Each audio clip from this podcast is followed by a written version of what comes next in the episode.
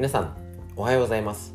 1月20日金曜日第446回手作り酵素ラジオ。今週最後になります。笑顔でよろしくお願いします。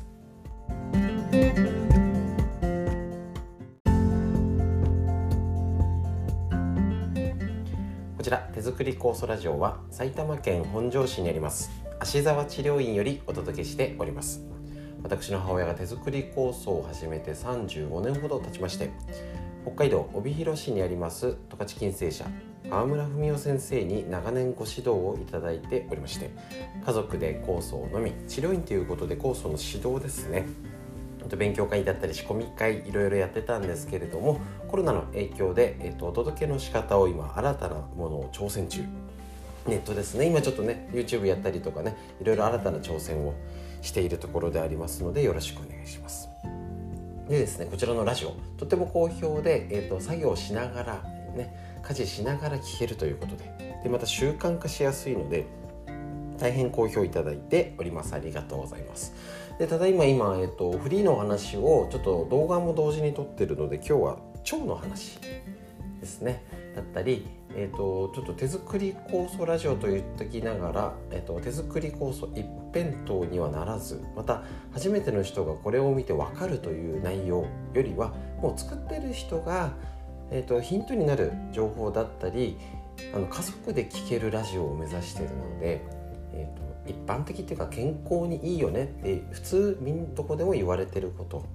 ね、酵素は酵素は酵素は。でも酵素もすごい大事なんですけどね。大事ですよ。だから、えっと、いろいろなね方面からお話ができたり脳のことみんな知りたい。東洋医学の知恵とかでね。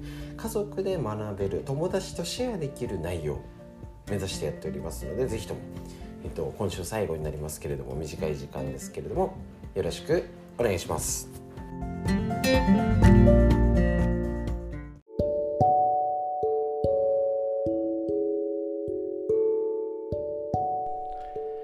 はい、それでは今日は腸のお話ししていきましょう。こちら参考本、ウイルスに負けない腸を元気にする、えー、新常識。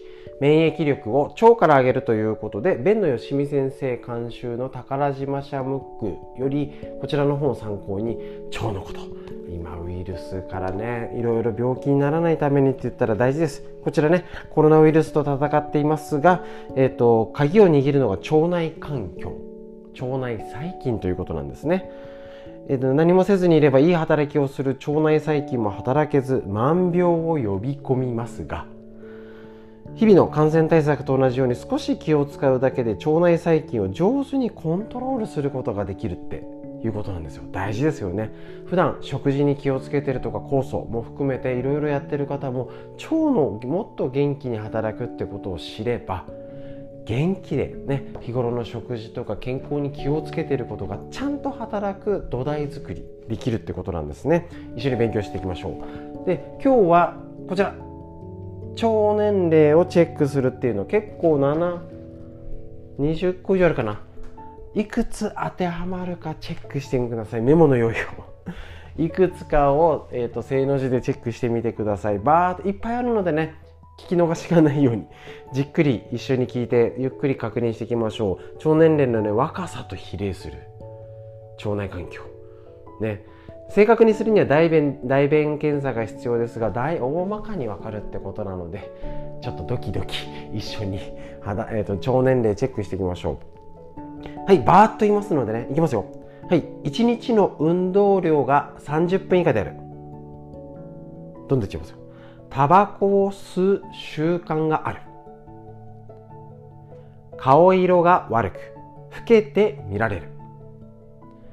肌荒れや吹き出物など肌トラブルが多い。おならが臭いまたは人にそう言われる。寝つきが悪く寝不足気味。ストレスが多いと感じる。これがまだ生活習慣に関してですね。次食習慣に関してね。あどうだったっけなって思い出せない方はそれはそれで要注意。朝食を抜くことが多い。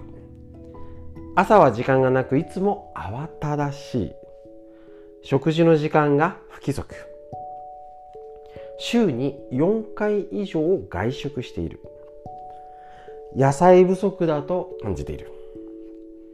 肉が大好きでよく食べる。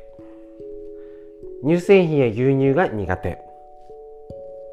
毎日アルコールをたくさん飲む習慣があるということですね。お通じに関して排便の時間が不規則。うんちですね。息まないと出ないことが多い。排便後便が残っている感じですっきりしない。便が硬くて出にくい。コロコロした便が出る。時々便が緩くなる。便の色が黒ずんでいる。便が便器の底に沈む。便が臭いまたは人に排便後が臭いと言われる。こちら以上になります。いくつ当てはまったでしょうか。ね超年齢。いっぱい当てはまった人ですね。はい。これ結果発表も合わせて今日しますよ。ドキドキですね。いくつでしょうか。はい。あの気をえーと、正して待っててください。いきます。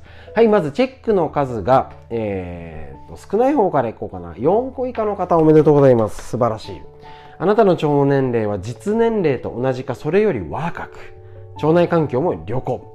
ですね。免疫力も正常に働き病気にもかかりにくいと言います。今の生活習慣を維持しいつまでも若々しい腸年齢を維持していきましょうということでだけどなんか症状があるよってことは腸は置いとこうってことです。別の問題体の歪みとか、ね、そういうふうに分けられるってことがとっても大事。なんだかいう原因がわからないけど腸って良さそうだからやってみようが一番ダメですからね。だけどこれいいですね。実年齢よりも若いです。チェックが5個からここ95から9ですね。あなたの腸は実年齢よりも10歳老けてます。やや注意。健康気を使っている人でもこのレベルが多いようです。つまりこれぐらいがまあ平均的かもしれません。実年齢との開きが出ないように今からできることをチェックして改善していきましょう。要はね40歳だったら50歳。60歳だったら70歳の腸だよということ。あと2つ。もうもうプラス10歳です。チェックが10個以上から14個の方。だいぶやばいです。腸年齢実際の年齢よりも20歳上ということで外からかは外側からは健康そうに見えても腸は疲弊しています。便秘がちな女性や生活が荒れて不節制な人はこのレベルが多いと。まずいです便秘でとか最近ホルモン系がっていう方はこのレベルの方意外や多いということで病気になる一歩手前と考え早急に今の状況を改善。これを知る大事ですね。まだあるんです。15個以上半分以上当てはまるよという方は大体もうとにかく要注意。実年齢よりプラス30歳。50歳の方はもう80歳おばあちゃんの腸だよってことですね。腸内フローラが悪玉菌優位に傾き免疫力もかなり低下実年齢は若くても腸はヨボヨボの老人だそうです。怖い。はい大きな病気を呼び込む前に少しでも腸年齢を下げる努力をということでだいぶ改善しなきゃということ。これがねまず4つに分けることね。ですね。詳しい中身はどうぞこちらの本をご確認くださいということなんですけど思ったより腸年齢が高くてがっかりした人。ねこれ腸元気にする。で新常識ってことなので実はえそんなことだったの？知らなかったっていうこととかもね紹介できたらと思いますのでもう、えーと、全然、ね、4個以下の方は大丈夫です。だけどそれ以外の方だったりそれやっぱあの何か腸の問題があったりとか抱えてるからこれ以上悪くしないように体のケアだったり家族で一緒に勉強していこうって感じで旦那がとかってね親がとかあると思いますので是非こちらの腸のことこれからも一緒にこんな感じで勉強していきましょう。本日以上です。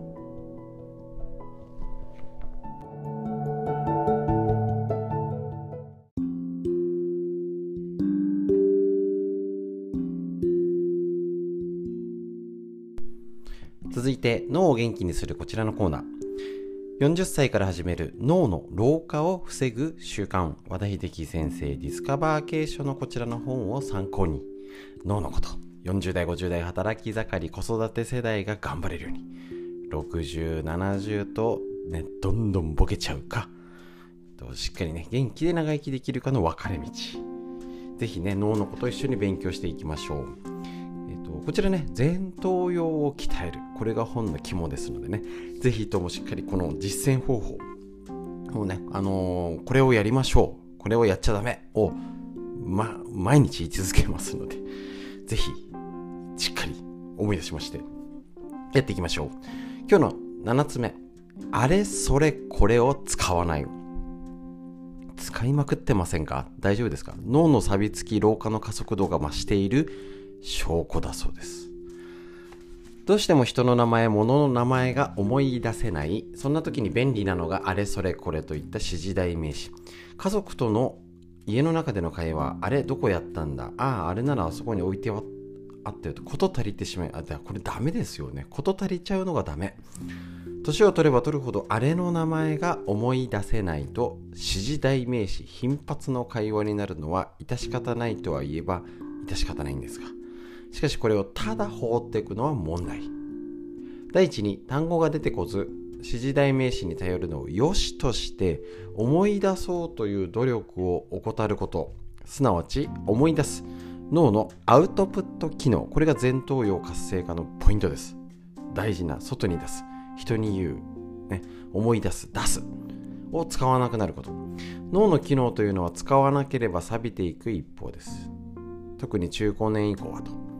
第2にそもそもあれそれこれで会話が成り立ってしまう相手というのはよく言えばあうんの呼吸の中なのですがちょっと厳しい言い方すればお互いすでに新鮮味のない刺激のない惰性で付き合ってるという関係とも言えます。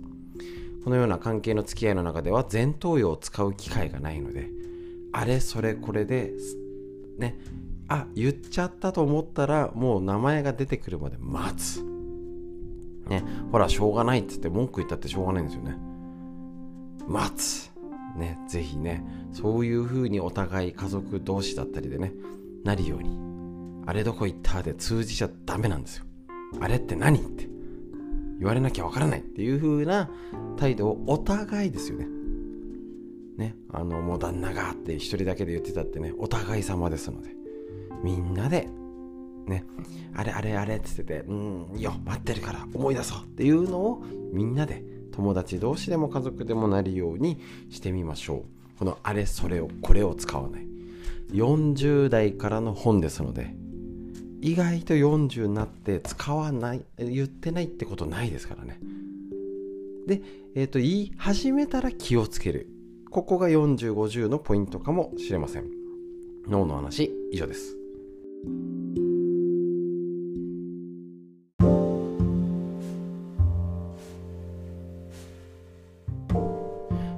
てみんな知りたい東洋医学の知恵。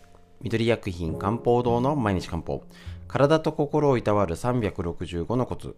桜井大輔先生の夏目社よりこちら。お届けしております。とても勉強になりますね。一日一つ。ちょうどね今の時期の冬の潤いを補い温める食べ物を食べましょうっていうのがこちらという。やっぱり食養生って言葉があるように、ね、人を良くするのが食事。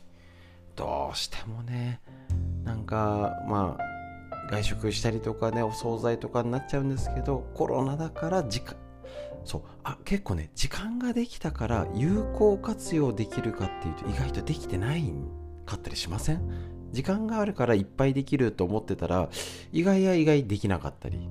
なんか忙しい時の方がパンパンパンパンってこなすから意外とあるあるですので時間がかけて料理に手をかけられるはずの人がかけられてない。やっぱりここを見直すべきですね。はい。ここ冬は寒さと同時に乾燥の季節でもあります。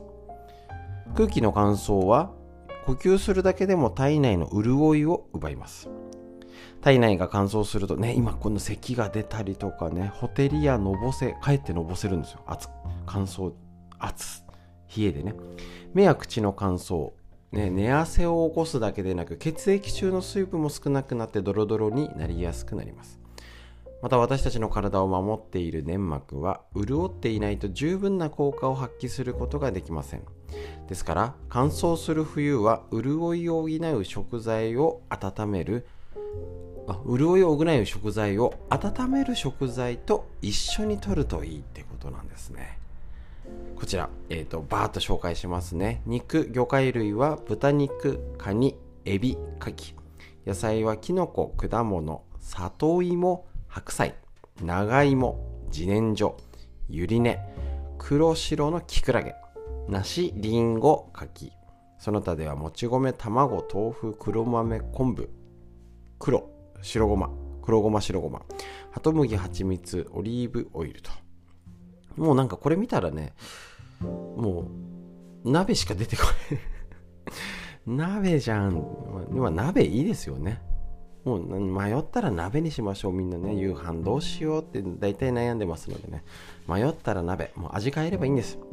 今日醤油明日味噌。でね次豆乳みたいなね。大丈夫です。それでねあの野菜ぶち込んでね。もうとにかくそれで食べましょう。で潤いを補う食事。はこちらにありまして唐辛子や生姜など辛みが強いものは発汗を促して陰潤いを損ねるので控えましょう。ただねこれか体に逆に温めるものっていうのであるので潤いってみたら要は乾燥肌の人にはあのあ食べ過ぎですよ。ね辛みが強いものをたくさん取る。だからこれが難しいんですよね。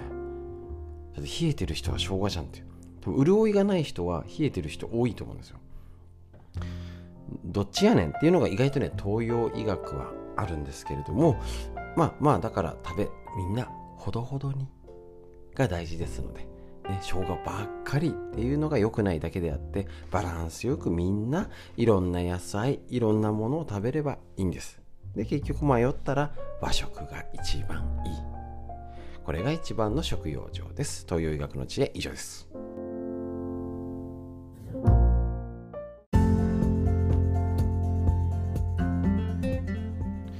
はい、ということで、えっ、ー、と、今日、今週もあっという間に以上になりますけれどもね、いかがでしたでしょうか？ちょっとね、いろいろ新しくフリーのお話を、ちょっと録音、ちょっとなんか音声が小さかったり、なんかしたみたいですいませんね。あったんですけど、まあまあ、こんな感じでいろいろ、いろんなものを学ぶ。まあ、かえってね、手作り酵素って話もするし、腸とか、常在菌、微生物の話もちょっと入れてグレードアップしていきますので、よろしくお願いします。最後にお知らせになります。こちら、えーと、2月の9日木曜日と2月28日の火曜日に、えーと、東京の、えーと、水道橋の方でですね、えー、とストレッチセミナーをやりますので、ぜひ皆さんよろしくお願いいたします。で、また、えー、と3月の5日の日曜日、こちらね、今ね、コロナとかあったりとか心配ですけど、一応、えー、とリアル参加とライブ配信で参加できるように、えー、と健康を考える会を復活いたしますので、ぜひともですね、やっていけたらとますので、よろしくお願いいたします。はい、ということで最後に深呼吸していきましょう。しっかり息吸って、はい、で、背中丸まっちゃってますよ。どんどん寒くなりますからね、気をつけましょう。しっかりか、ね、肩を動かして、ね、足を動かして、しっかり息吸って、吐いて、素敵な一日が始まりました。皆さんにとってより良い一日。より良い週末をお過ごしください。それでは本日も今週も最後までお聴きくださいましてありがとうございました。